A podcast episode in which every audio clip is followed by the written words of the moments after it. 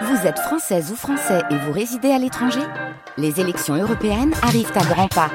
Rendez-vous le dimanche 9 juin pour élire les représentants français au Parlement européen. Ou le samedi 8 juin si vous résidez sur le continent américain ou dans les Caraïbes. Bon vote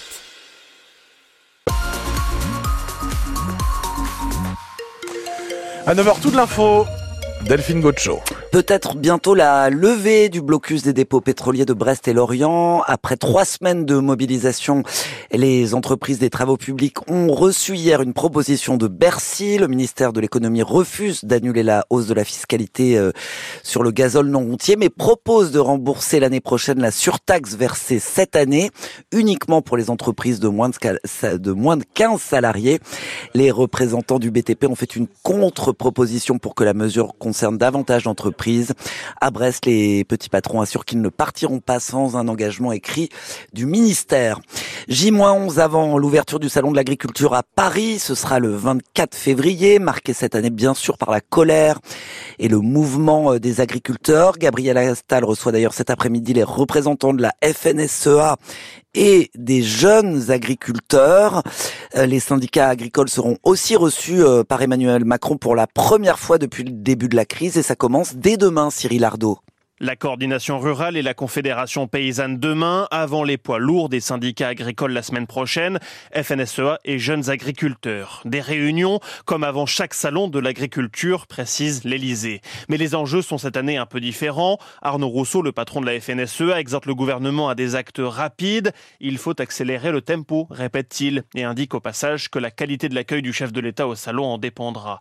Bref, la situation est toujours fragile. L'exécutif tente d'éviter la reprise d'un mouvement qui n'est pour le moment que suspendu et les annonces sur les pesticides, les retraites des exploitants ou la simplification des normes n'ont pas tout à fait suffi à faire baisser la pression. On est au travail, dit en substance le gouvernement qui affirme que les mesures d'urgence, chiffrées à 400 millions d'euros, ont déjà commencé à être déclinées concrètement, comme l'ouverture des indemnités pour les animaux malades.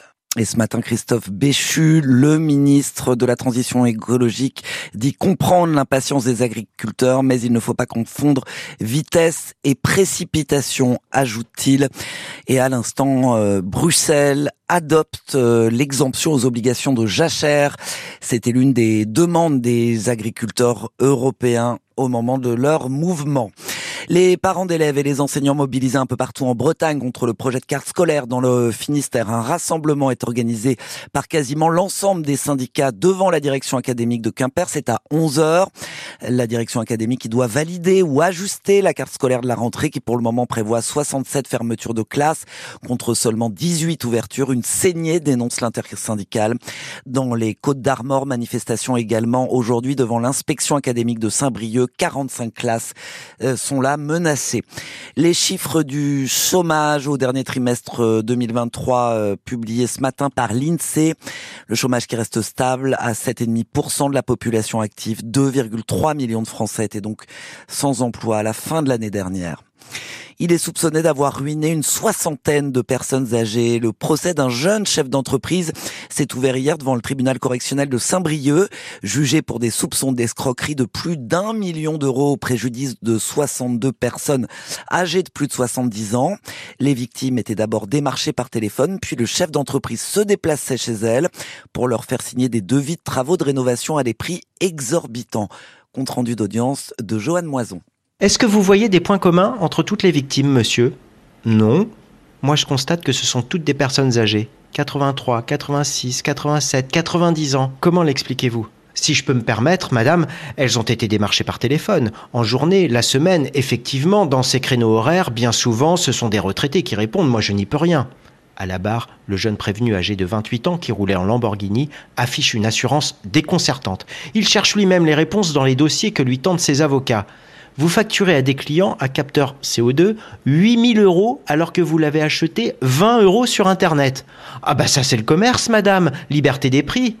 Euh, moi, si mon boulanger me vendait ma baguette 800 euros, je pense que je ferais un peu la tête, ironise la présidente du tribunal.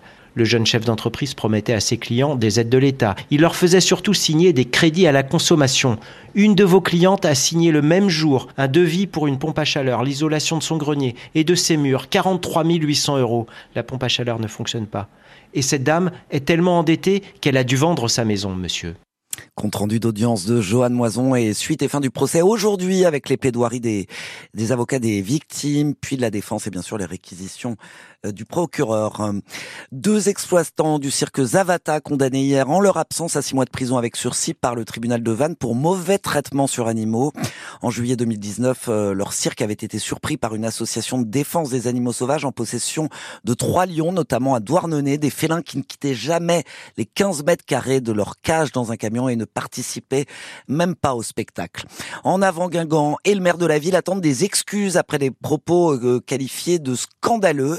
Ça s'est passé samedi pendant la retransmission du match de D1 féminine. Un technicien de FFF TV a tenu des propos pour le moins grossiers à l'encontre de Guingamp parce que son matériel prenait l'eau à cause de la pluie. La vidéo mise en ligne sur les réseaux sociaux est devenue virale avec un million de vues. Le club et la ville de Guingamp ont donc écrit hier à la Fédération française de football pour que ce technicien ne soit plus missionné pour filmer les matchs d'en avant.